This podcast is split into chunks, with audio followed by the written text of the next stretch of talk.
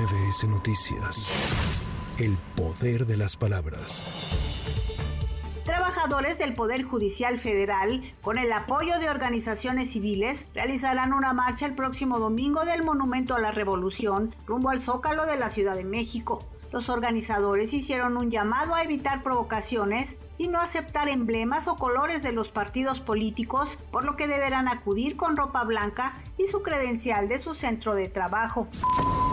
Las seis consejeras del Instituto Nacional Electoral que votaron en contra del acuerdo para garantizar la paridad de género en las gubernaturas solicitaron a la presidenta del Instituto, Guadalupe Tadei, convocar de manera urgente a una sesión del Consejo General para aprobar un nuevo acuerdo a la brevedad, ya que están próximas a iniciar las precampañas en la Ciudad de México, Jalisco y Yucatán. La responsable del Frente Amplio por México, Xochil Gálvez, aclaró que el número de escoltas que la acompañará en sus recorridos por el país dependerá del grado de inseguridad que se viva en cada entidad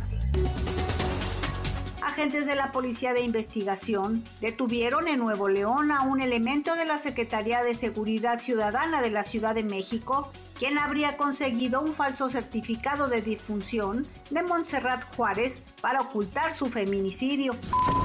El Servicio Meteorológico Nacional informó que el huracán Norma mantiene su trayectoria hacia Baja California Sur y Sinaloa se prevé que el sábado impacte en San José del Cabo para después continuar su desplazamiento y tocar tierra la noche del domingo o en la madrugada del lunes en el municipio de Culiacán, Sinaloa, como tormenta tropical.